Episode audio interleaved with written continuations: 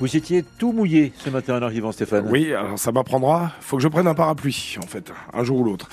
Alors, pour euh, aujourd'hui, c'est un ciel couvert, des averses, et puis progressivement, les précipitations vont cesser du fait de l'après-midi, car dans l'après-midi, le temps redeviendra sec avec euh, quelques éclaircies. Les températures euh, ce matin entre 6 et 8 degrés.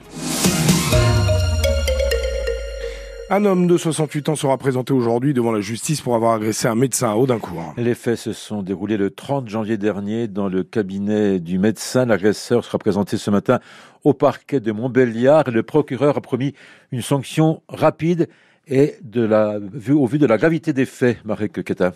Il s'agit de faire vite et bien, car cette affaire est prise très au sérieux par le parquet de Montbéliard. Le 30 janvier dernier, l'un des médecins de la maison médicale d'Audincourt appelle la police après une altercation avec le beau-père d'une patiente, un homme de 68 ans qui vit près de Belfort. Le motif étant que le médecin refuse de prendre ces gens à un rendez-vous du fait de leur retard. L'individu se met alors en position de boxeur et demande au docteur de venir à l'affrontement. Il le met au sol, tombe avec lui. À l'arrivée de la police, la situation s'est calmée.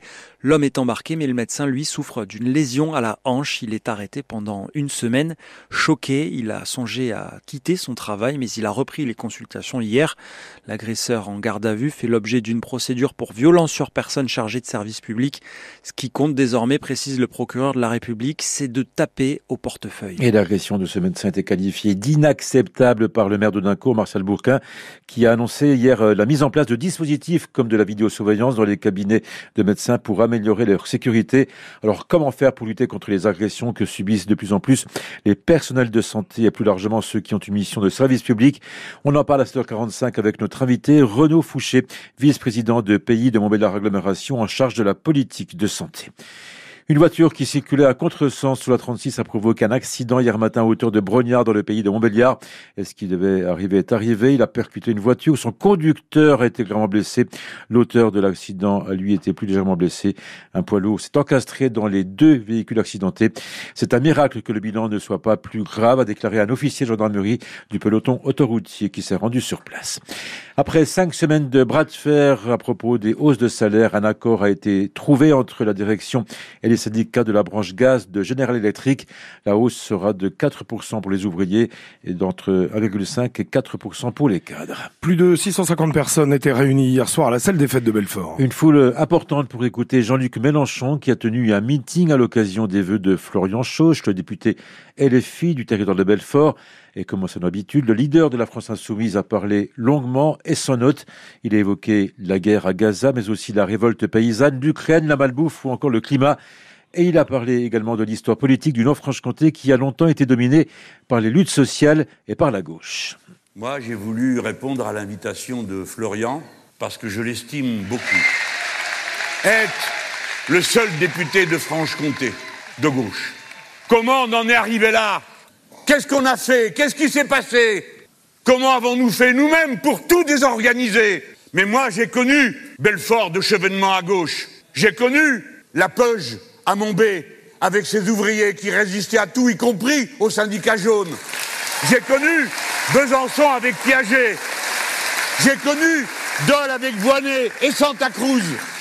Cette absurde division, en s'appuyant sur les 29% qu'on avait fait ici à Belfort, on se retrouve capable d'arriver à se diviser après avoir fait l'unité qui nous a permis de l'élire.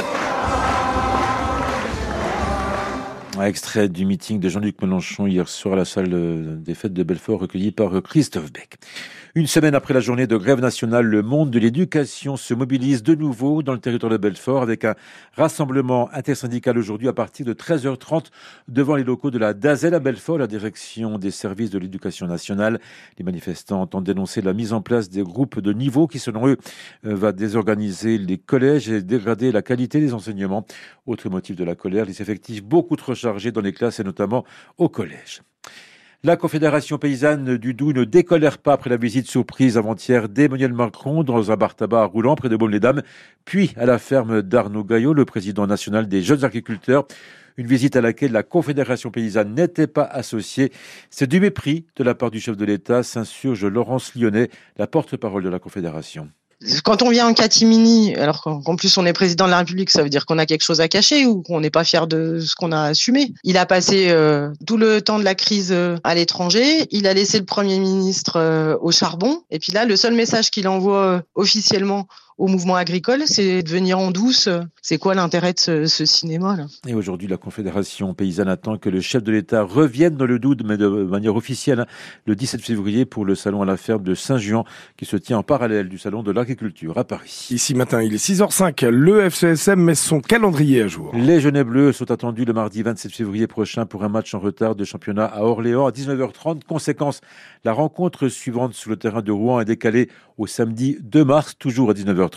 Sochaux qui, je vous rappelle, se déplace hein, ce samedi en région lyonnaise pour affronter le Gaulle FC. Et puis, on jouait hier soir la suite des huitièmes de finale de la Coupe de France. Le Puy, dernière équipe de National 2 en cours, s'est imposé face à Laval.